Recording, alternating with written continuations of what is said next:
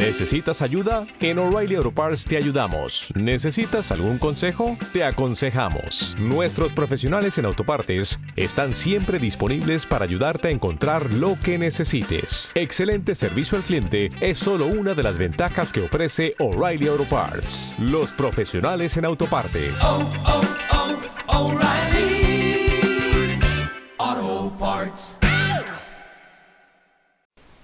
Tecnología y Trading, episodio 149.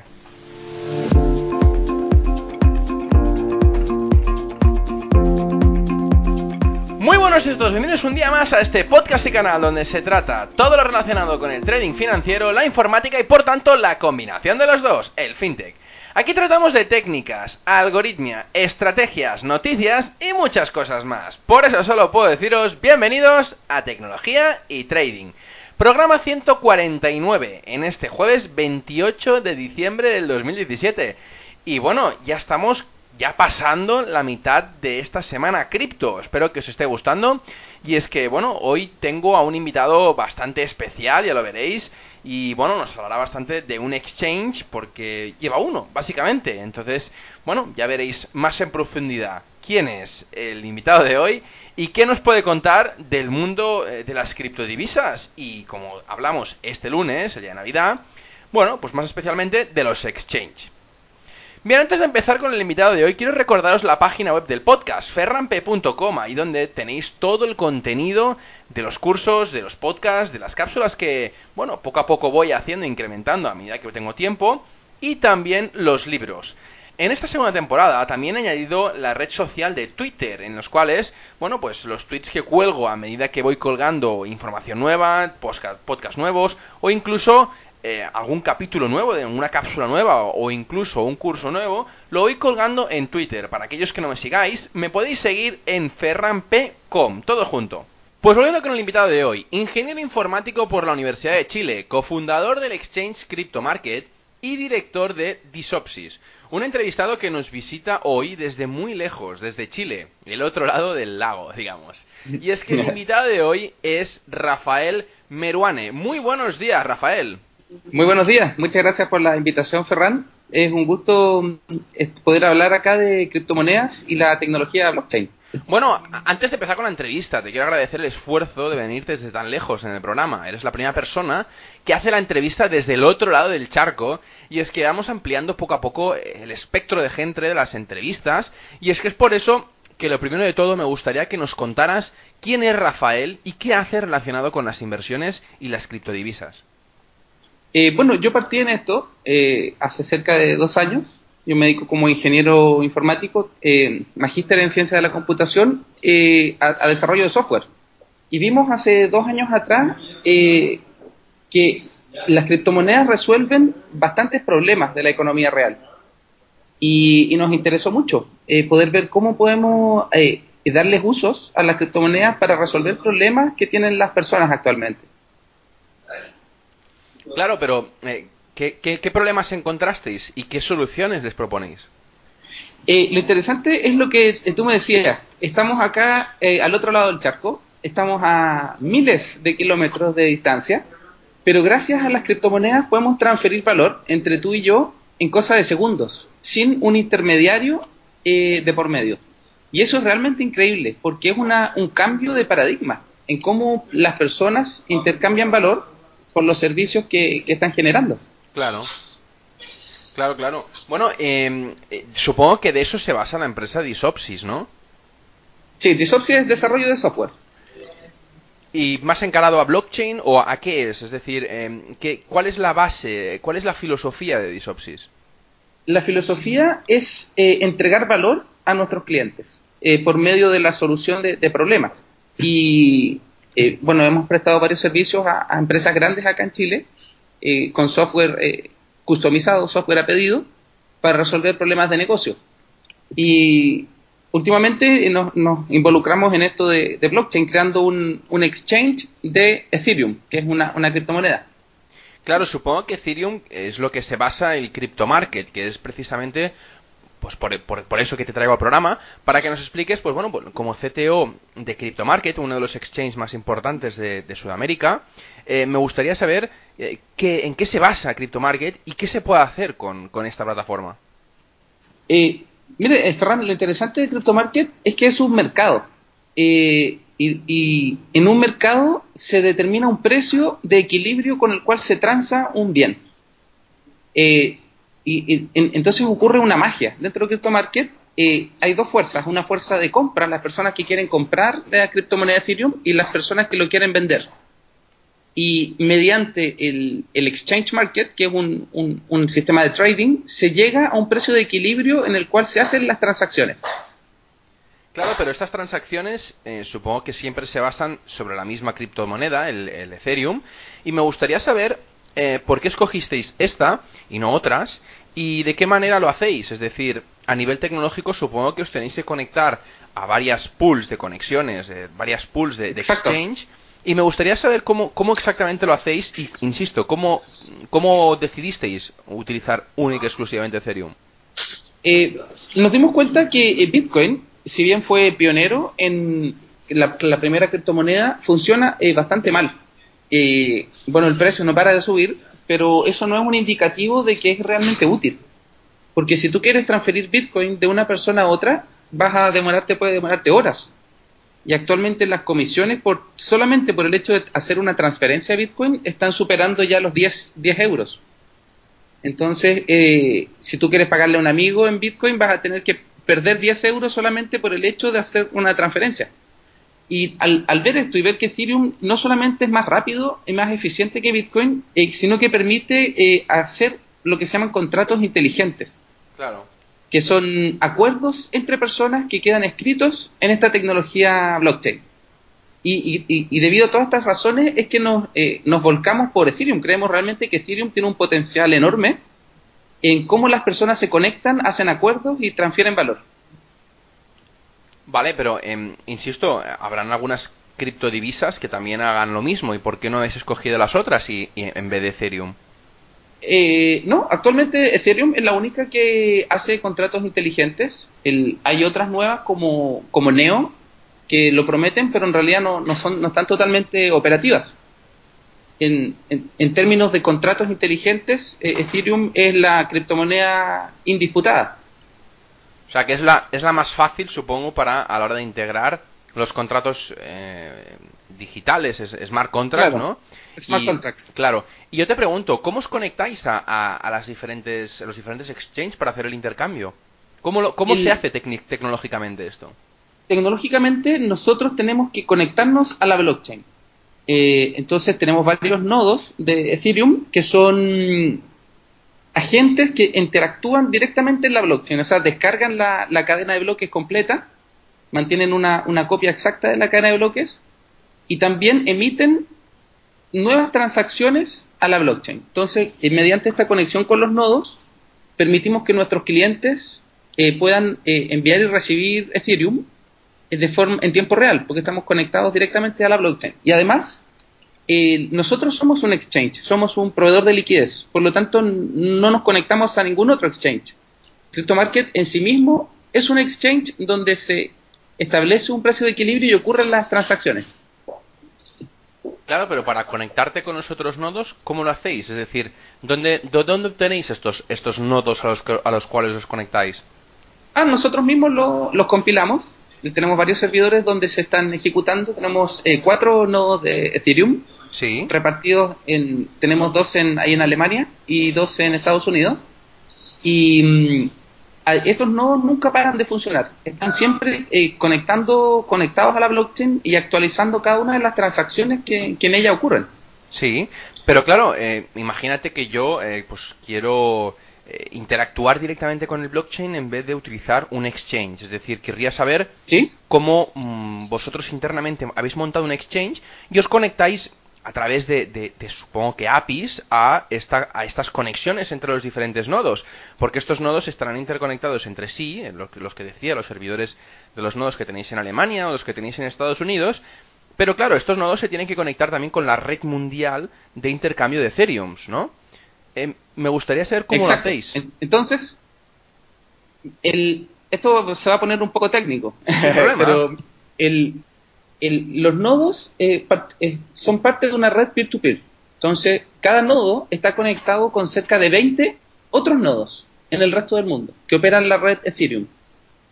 Eh, eso permite que cada vez que se propagan una nueva transacción, un nuevo bloque, este nodo recibe esa información mediante una red peer-to-peer. O sea, se, espera que al menos 20 de los 20 pares con los cuales estás conectado sean suficientes para que te llegue toda la información necesaria, porque no es una red centralizada, sino que es una red distribuida. Y la, este nodo está conectado por una parte con la red peer-to-peer y por otra parte tiene un entorno de comunicación eh, por llamadas JSON sobre el protocolo HTTP. Se llama JSON RPC. Entonces, tú, cualquier persona puede montar un nodo, tú lo, descargas desde, desde la página de Ethereum y puedes jugar, puedes jugar, puedes conectar, armar tu nodo, conectarte a otros, a otros pares y conectarte con tu software al nodo mediante este esquema de JSON RPC. Claro, pero eh, imagínate que, que, yo como, como inversor eh, quiero conectarme directamente con estos nodos. Mm, ¿Me produciría algún beneficio eh, exactamente hacer esto? Es decir, eh, ¿tengo que obligatoriamente conectarme a través de un exchange? ¿O puedo simular que yo soy mi propio exchange y operar directamente si tengo el conocimiento necesario para hacer esta conexión? Sí, puedes hacerlo. La gracia del protocolo es que tú no dependes de nadie. Y esa es la gracia de las criptomonedas y la tecnología blockchain. lo, único que tú necesitas es poseer el Ether, que es la criptomoneda. Si tú ya la posees, de alguna forma, si tú ya la compraste en un exchange o a un amigo te envió, tú ya no necesitas nada más. Tú tienes la libertad para conectarte a la blockchain tú mismo, hacer tus propios software conectados a la blockchain, compilar contratos inteligentes, correr tu nodo y hacer todo sin necesitar de nadie más. Claro. Muy bien, muy interesante. Eh, bueno, ¿cuántas criptodivisas tenéis y por qué? Actualmente solo estamos eh, eh, solo estamos operando con Ethereum tenemos expectativas de, agregar nuevas criptomonedas. Eh, estamos trabajando fuertemente en eso. Y también estamos trabajando en conectar eh, Sudamérica con Europa. Muy bien. Creemos que hay. El, problema, hay mucho, muchas trabas y muchas dificultades en, enviar dinero entre Sudamérica y Europa. Es un proceso complicado. los giros eh, SWIFT demoran, demoran bastantes días, tienen comisiones muy elevadas y nuestra visión como empresa es que las personas puedan adquirir la criptomoneda y interactuar con la blockchain de la forma más eficiente posible. Claro. Con la menor cantidad de, trabas. Y es por eso que muy pronto vamos a iniciar operaciones en Brasil, que es un país gigantesco. Y estamos eh, trabajando duro para eh, incrementar nuestra capacidad de servir a, a, más usuarios simultáneamente, porque son desafíos de escalabilidad de software, son muchos desafíos que eh, actualmente nos mantienen bastante ocupados trabajando. Claro, de hecho, una de las cosas que, quería preguntaros es, y más especialmente a ti, porque al ser el CTO tienes que mantener bastante la guardia con esto, es que últimamente no he parado de oír rumores y rumores conforme muchos exchanges han sido hackeados o que han intentado entrar para robar las cuentas de los usuarios. ¿Cómo se protege un exchange ante tales ataques? ¿Y cuáles son estos ataques normalmente? es, esto es bien terrible. Prácticamente hay que ser un paranoico de la, de la seguridad, porque como hay como hay dinero de por medio, o sea, no es dinero, dinero, sino que es criptomonedas, eh, cualquier brecha de seguridad podría significar eh, robos. Eh, robos en los cuales tú puedes ser incluso hasta responsable penalmente de esos robos. Y es por eso que hay varias capas de seguridad que todo exchange debería incorporar. El, a los que les gusta la tecnología y la, informática, eh, conocen que la capa, la red de internet se compone de siete capas. Eh, un exchange debe estar protegido prácticamente en cada una de las capas. Entonces, tenemos protección a nivel de capa TCP, a nivel de paquetes. Eh, recibimos muchos ataques todos los días de paquetes, paquetes nulos, paquetes fragmentados, ataques de paquetes simplemente con el objetivo de colapsar tu servidor. Eh, también tenemos... Denegación de servicio, vaya. Denegación, claro. También eh, hay ataques de por la capa ya web, de personas que, robots que intentan entrar, eh, quebrar, por ejemplo, el login, haciendo fuerza bruta, probando distintas combinatorias con contraseñas, intentando ver si logran descifrar el acceso a una cuenta. Eh, ya eso ya es fuerza bruta, pero a nivel de protocolo HTTP. Ya, ya no son paquetes, sino que están un poco más arriba. Y la otra forma en que se hackea es mediante la ingeniería social. Eh, por ejemplo, cuentas que eh, tú puedas intentar recuperarle la contraseña a una cuenta eh, teniendo el acceso. Es muy ahora las personas todos tienen el, email conectado a su celular. Entonces, eh, una persona si deja el celular encima de una mesa, tú podrías leerle los, los, los emails, los correos electrónicos. Sí. Entonces, eh, una brecha de seguridad es que, por ejemplo, yo solicite restablecer tu contraseña teniendo acceso a tu email. Y una vez que tengo acceso a tu email, restablezco tu contraseña, entro a tu cuenta y, y te robo tus criptomonedas. Claro eso también estamos protegidos. Y la última capa de protección, que se llama la autenticación de dos pasos, que es lo mismo que hacen algunos bancos, con un código eh, que algún, no sé cómo lo llaman ahí en Barcelona, eh, acá le decimos el Digipass. Sí, bueno, aquí hay algo parecido. Lo que pasa que pues, supongo que supongo que te referirás también, porque lo he visto en otros exchange, que tú puedas utilizar eh, bueno, el 2FA, que es el, el Two Factory eh, Authentication, que, bueno, de hecho Google pues tiene una, una, aplicación para poder hacerlo, o incluso en algunos exchanges lo utilizan a través de un SMS que te llegan al móvil con un código. Entonces, cada vez que quieras entrar o hacer alguna operación un poco crítica, como depositar dinero o sacar el dinero, pues te envían un mensaje al móvil y tú dices el código que te ha recibido el móvil. Exacto, Ferran, y eso es exactamente lo que incorpora CryptoMarket. Tenemos eh, tu, tu, FA con Google Authenticator y eso permite que todos nuestros clientes que quieran buscar un nivel de seguridad superior puedan hacerlo mediante la activación de la autenticación de dos pasos. Claro.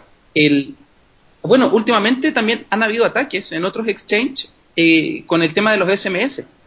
¿Ah, sí? Porque, eh, sí, porque los números de celular eh, pueden ser portados. Pueden ser, tú puedes portar mediante la portabilidad numérica eh, un número de un celular a otro.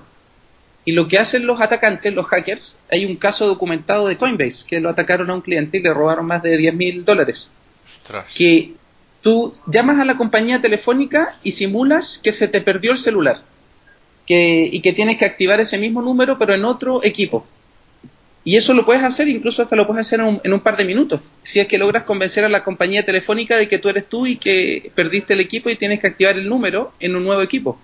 Entonces, con eso el SMS va a llegar al, equipo del atacante y no al, celular de la persona que efectivamente era el dueño de la cuenta.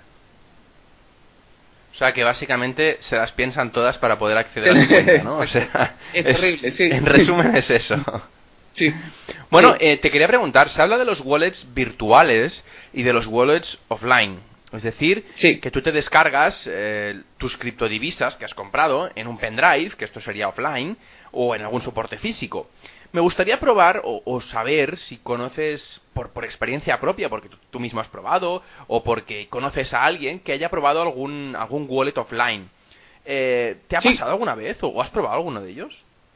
Sí, es bien interesante nos vamos a volver a poner técnicos, Pero bueno, esto es tecnología y trading, o sea, ya lo saben de antemano los, los, que escuchan.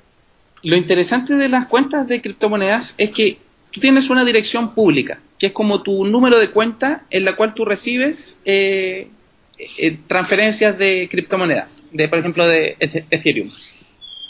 Entonces, esta dirección pública se deriva a partir de una llave privada. Con, una llave privada puedes crear una dirección pública para recibir criptomonedas, una billetera.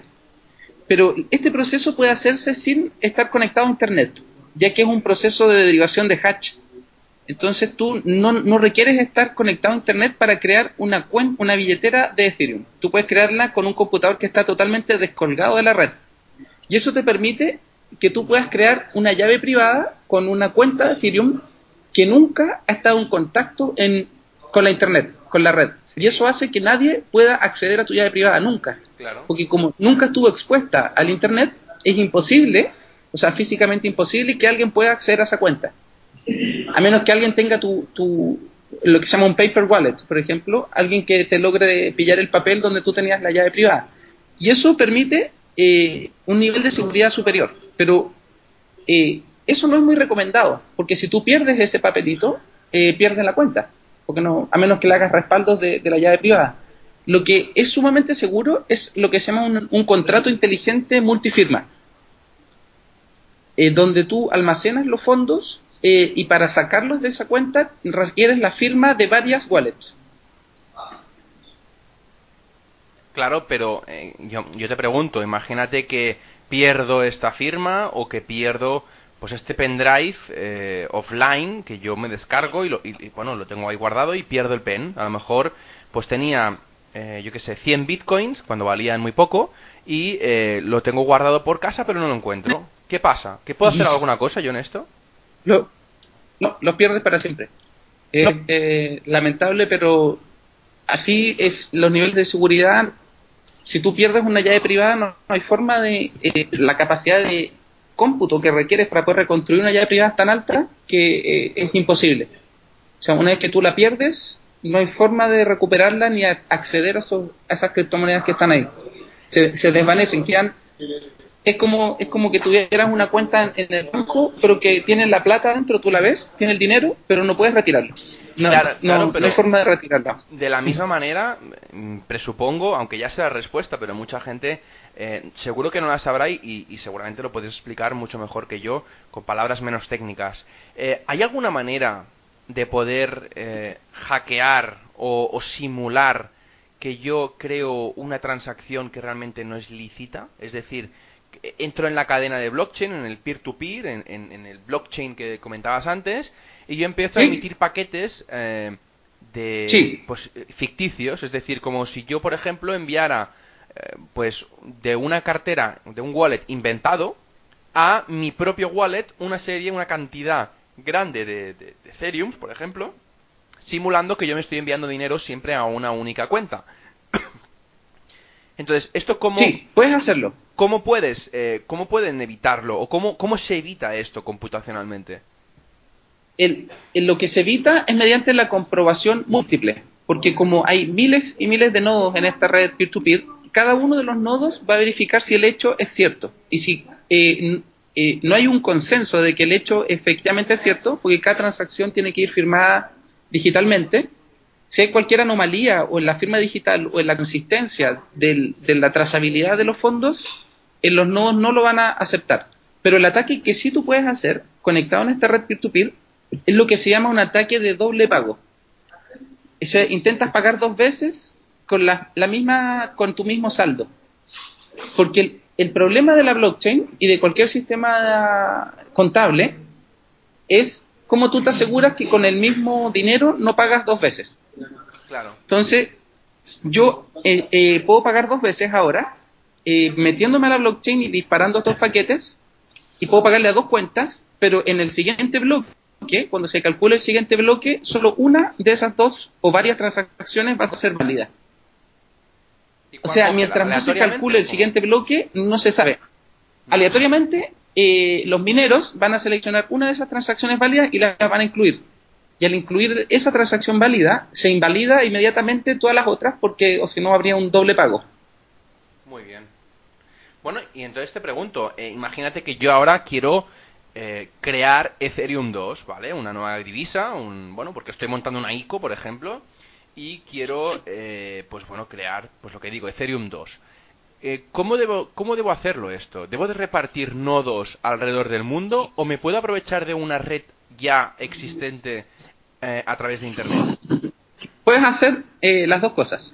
Lo que todos hacen, y que es más simple, actualmente es crear un token. Entonces tú puedes crear un token sobre la red de Ethereum eh, utilizando la infraestructura que ya existe. Y puedes crear tu Ferran, Ferran Coin. Sí. Entonces, esa, esa nueva criptomoneda que tú estás creando no, no requiere que tú tengas que montar equipos, ni nodos, ni redes computacionales. Eh, te aprovechas de la infraestructura ya existente de Ethereum.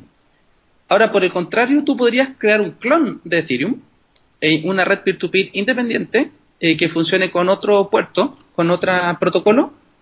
En, realidad el código está disponible en GitHub, tú puedes clonarlo y puedes montar tu propio nodo. Es, fácil, no, es tan complejo. Pero para que sea lo suficientemente robusta y segura, vas a tener que tener eh, miles y miles de computadores en todo el mundo eh, haciendo la prueba de trabajo, para, o si no va a ser una criptomoneda bastante insegura. El, y, y, no, es muy, no es muy factible. Entonces, lo que generalmente se hace es usar un token que ya está sobre la red pública principal de Ethereum. Y eso te da toda la seguridad de que ese token nunca va a desaparecer porque siempre van a haber mineros y computadores procesando esos datos porque está en la red principal de, Ethereum.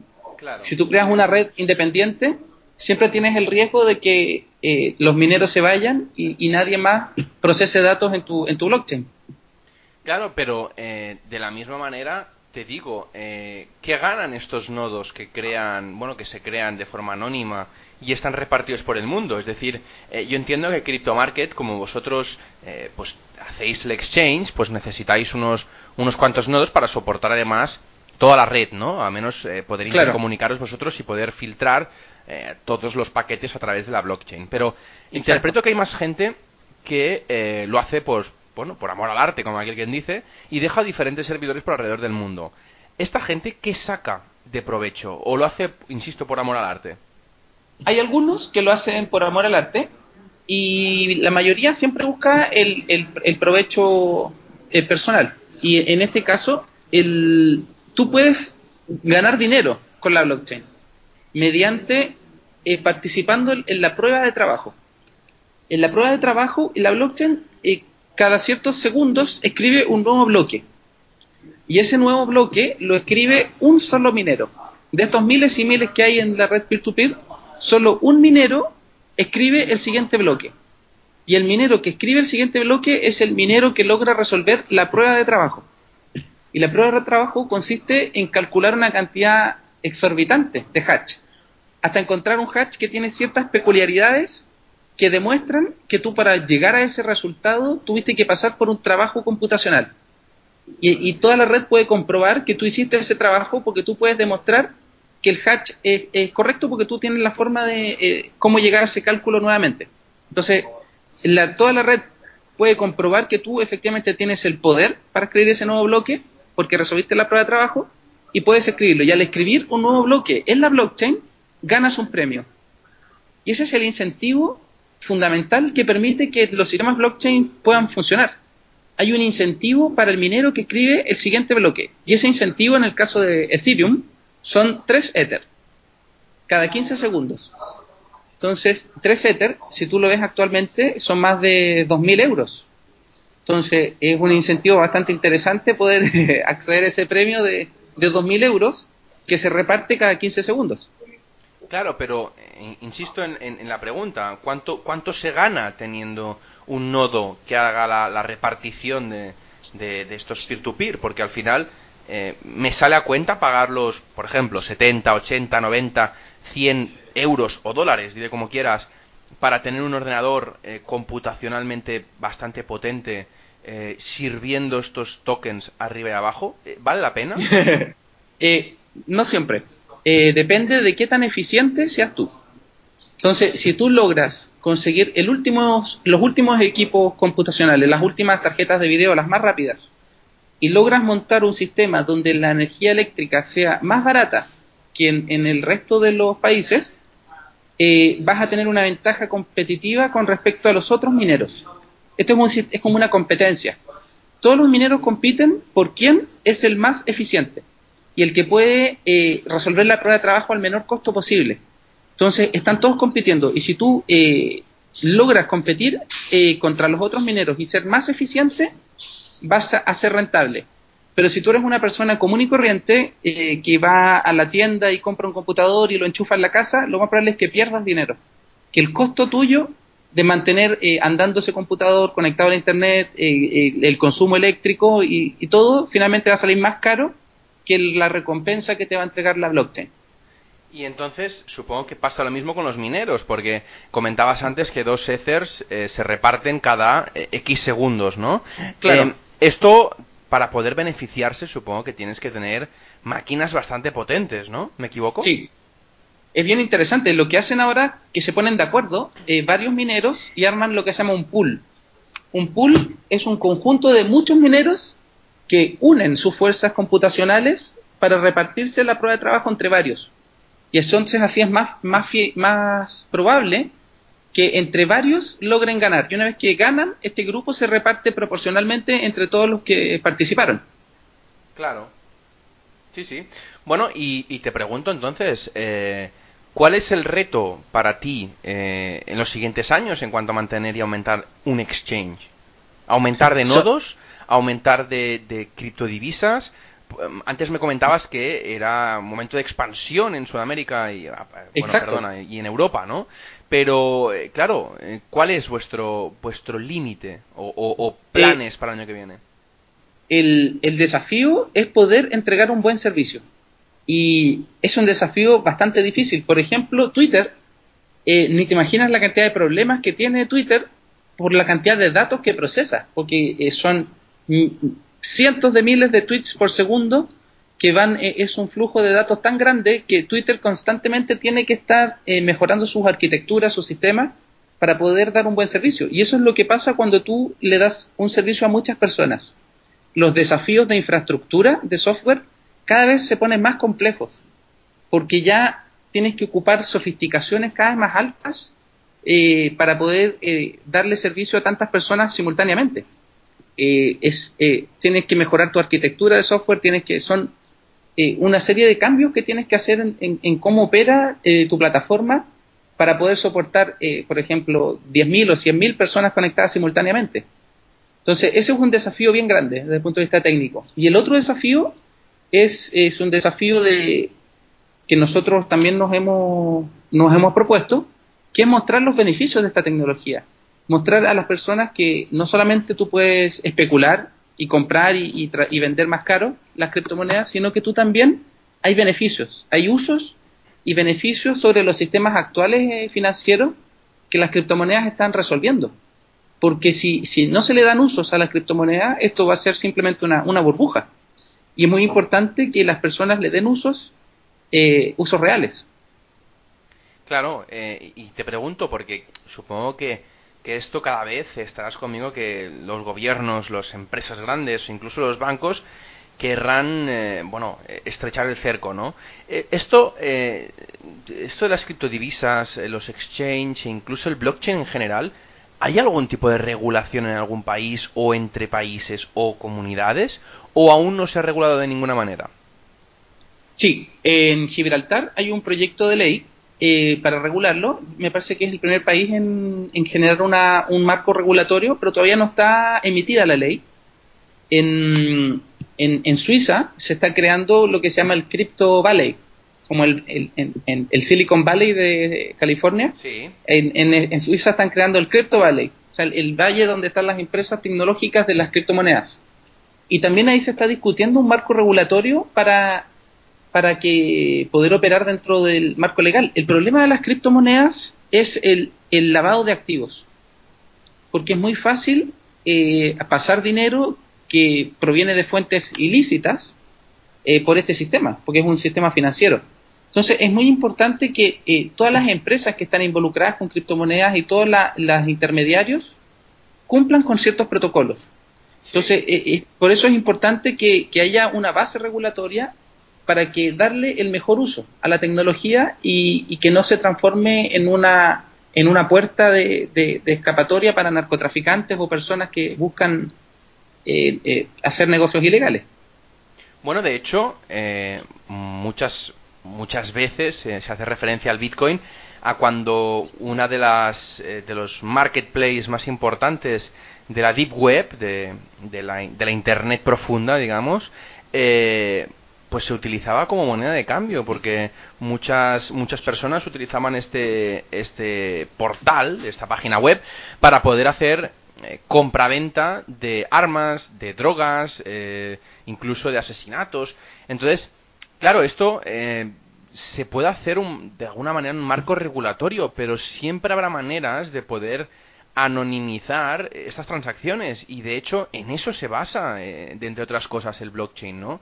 Sí. Eh, ¿Cómo intentan esta, esta, estas regulaciones o, estos países parar esto? Porque entonces, si intentan parar esto, están desmocratizando todo, es decir, están yendo para atrás, ¿no?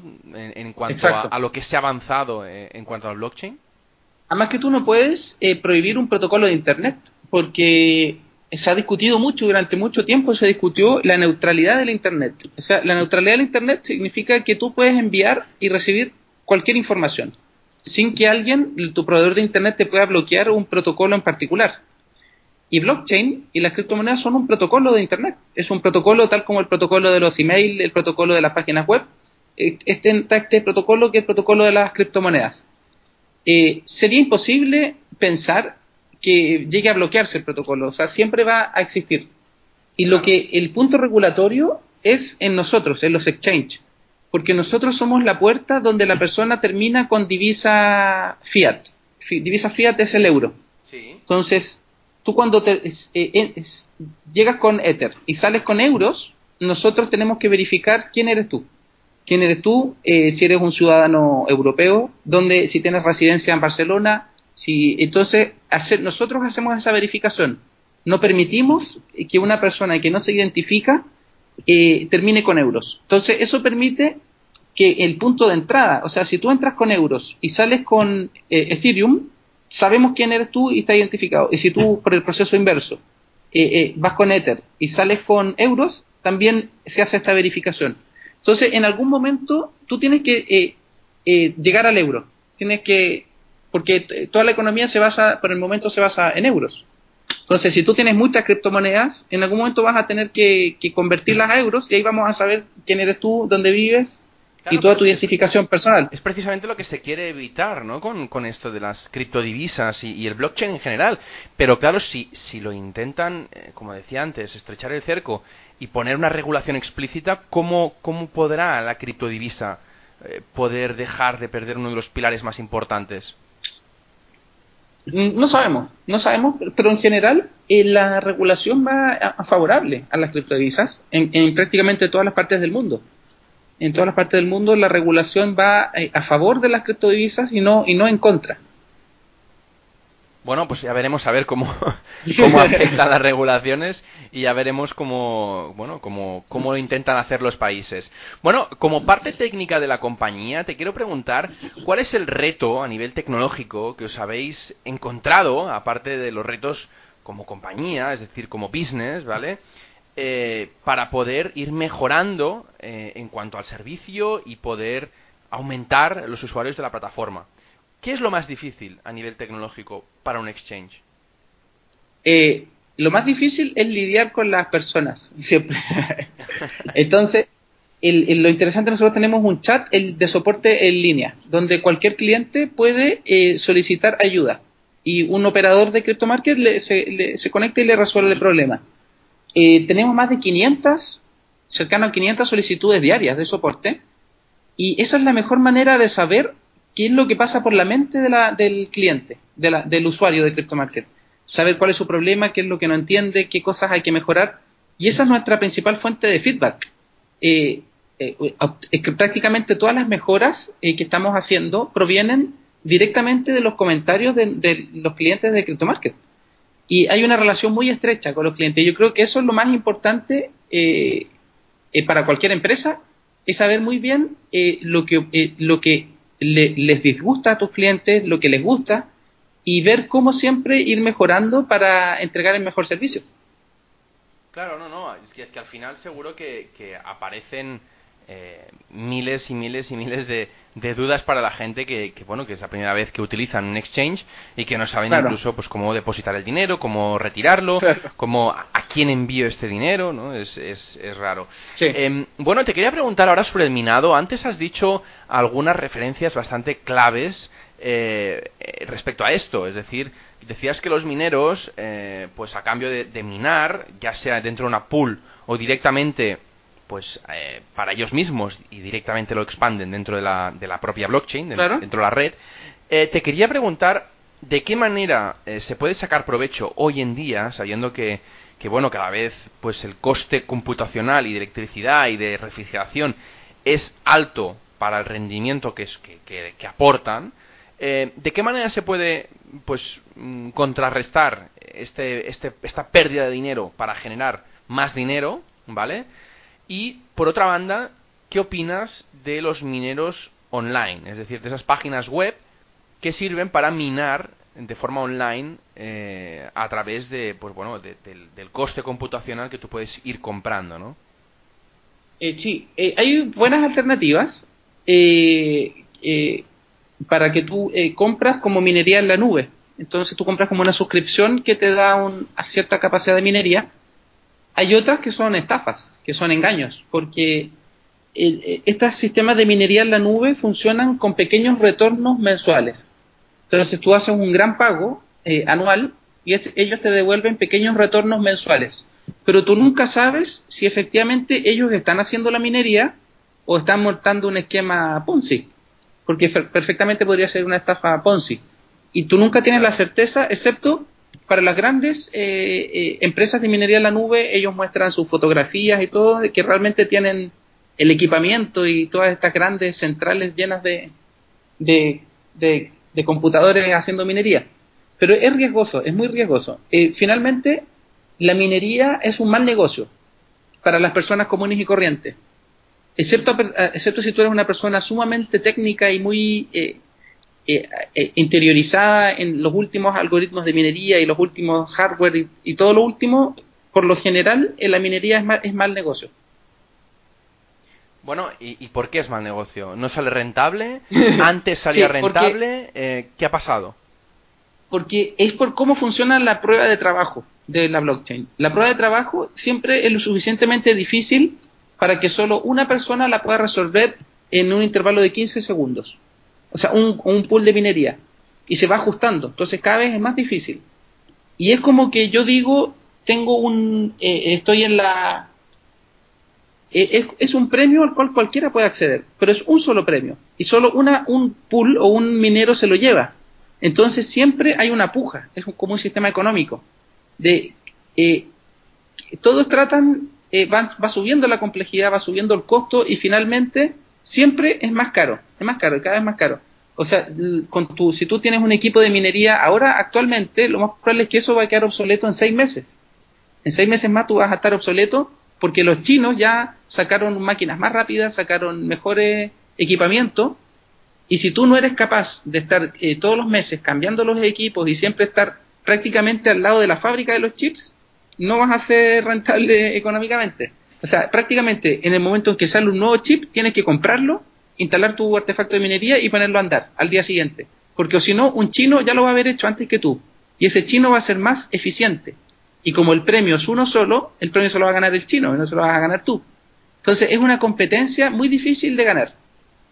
Claro, de hecho, ayer entrevistaba a, Adrià y nos comentaba precisamente que cuando comprabas eh, pues las placas típicas gráficas para poder minar, eh, en el momento que te llegaban después de dos tres días de espera, ya en algunos casos ya quedaban obsoletas, es decir, ya no salían rentables. El simple hecho de que lo compras hoy y dentro de tres días, que es cuando te llega, ya eh, no sale rentable. ¿Me explico? Sí, ese es el problema. Y, por lo, entonces, por lo general, lo mejor a todos los que les gusta la tecnología y están en el área de informática es ver usos de blockchain. Eh, usos de contratos inteligentes, como eh, en la cantidad de empresas y de startups que están eh, haciendo innovación, haciendo uso de contratos inteligentes, haciendo uso de blockchain, está creciendo mucho y ahí es donde está el negocio. Entonces, todos los que nos escuchan deberían poner atención en eso no en la minería, sino que en los usos de la blockchain. Que eh, la, minería se la resuelvan entre los mismos mineros y los chinos que pelean entre ellos y, todos los que tengan capacidad creativa, que tengan ideas o que tengan eh, ganas de aprender o de experimentar, que experimenten con la blockchain como tecnología, porque sus usos y su impacto global es enorme. Claro, entonces, eh, ¿tú qué nos recomiendas hoy en día para poder ganar dinero en este mercado? Eh, si no eres inversor, es decir, si no eres inversor directamente de una criptodivisa, ¿qué nos recomiendas? Porque antiguamente, pues como decías, ¿no? Te compras una máquina potente, nueva, y sí que, pues combinado o haciendo, pues de, un nodo, sí que podías ganar dinero. Pero tú imagínate, ahora, eh, claro, es más difícil.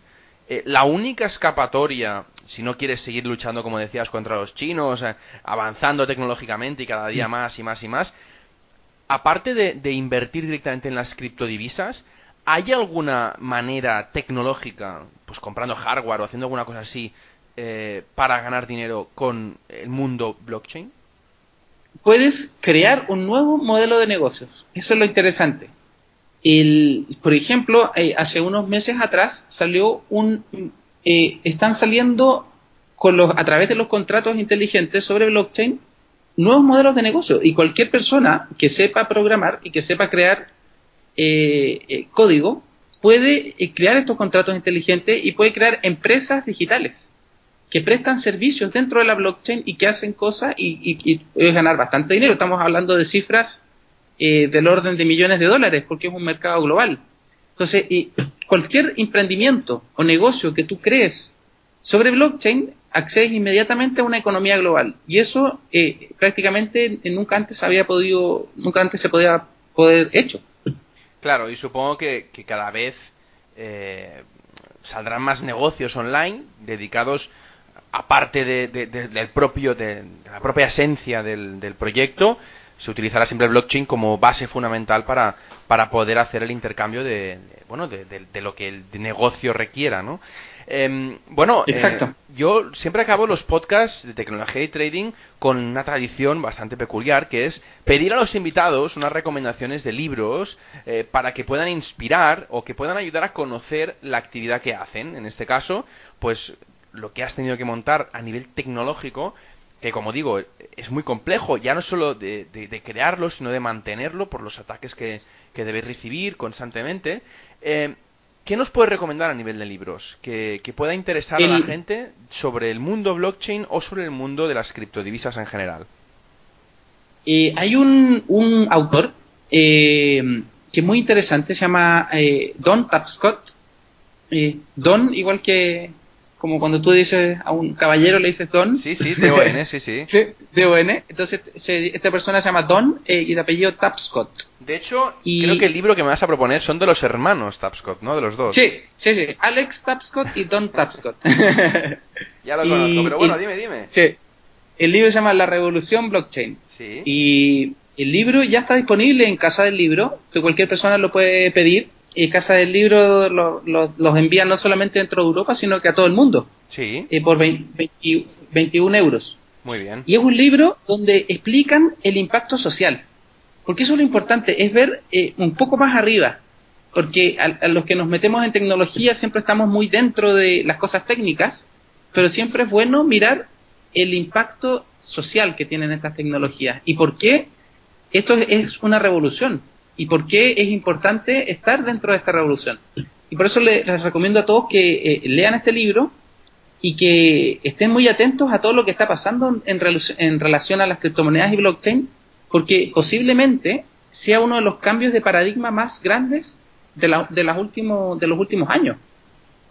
Bueno, y de hecho, eh, yo añado, si me permites, que, que bueno, que, que, lo bueno aún está por venir, porque mucha gente dice que las criptodivisas, pues bueno, se ha ganado mucho dinero, mucho dinero, pero creo que aún no es consciente la gente del potencial del blockchain y de lo que va, a hacer, porque es una realidad que va a hacer y está haciendo actualmente cada vez más eh, en las empresas. Y insisto, que, que como dice Rafael, tiene mucha razón de que esto es la punta del iceberg, de que realmente no nos damos cuenta de lo que de la tecnología que tenemos entre manos y que vamos a ver crecer y que ahora que se está empezando la tecnología, como en aquel entonces cuando empezó Internet, tenemos una tecnología entre manos que, que, es que realmente tenemos que saber aprovechar para poder pues, crear negocios o crear proyectos eh, a partir con esta base tecnológica del blockchain que otros a lo mejor se les ocurre, pero después que a ti. Es decir, a lo mejor es el momento, ¿no? A lo mejor me equivoco, Rafael, pero es que creo que es, creo que es el momento ahora mismo, ¿no? De, de poder crear, porque es que es una tecnología nueva y como todas las tecnologías nuevas, eh, todo está por descubrir. Es decir, Exacto. todos los negocios que, que dentro de 10 años, 15 años veremos desaparecer o volver a nacer de, de, una manera u otra, pero siempre con la misma base tecnológica que es el blockchain. Y creo que ahora es un momento que, que yo, sinceramente, que creo que tenemos suerte de poder vivirlo desde el principio Eh, desgraciadamente muchos lo ven solo como manera de inversión rápida de criptodivisas, pero creo que no son conscientes realmente de lo que hay detrás y del potencial que nos está aportando la tecnología para poder crear negocios nuevos. Exacto, exacto. Eso es lo, lo, fundamental y yo creo que es el mensaje que cada uno de tus auditores deberían llevarse para la casa. Bueno, eh, Rafael, muchas gracias por venir. la verdad es que espero que, que, podéis expandir la marca. Eh, nos has contado antes que, que, bueno que estáis intentando hacer el salto a, a, Europa, aunque lo estáis haciendo por los países cerca de Chile, ¿no? Eh, Brasil y, y otros otros por ahí. Pero claro eh, un salto a Europa sería sería bueno una expansión brutal no creo yo. Y ahí el, bueno con este desafío nos está apoyando mm, Luis Alonso y Marc Alcina, que son nuestros gerentes eh, que operan ahí con Casa Matriz en Barcelona. Eh, y CryptoMarket ya está operando en, Europa. Muy Cualquier persona eh, puede entrar a cryptomkt.com y comprar de forma muy rápida y, o vender Ether por euros.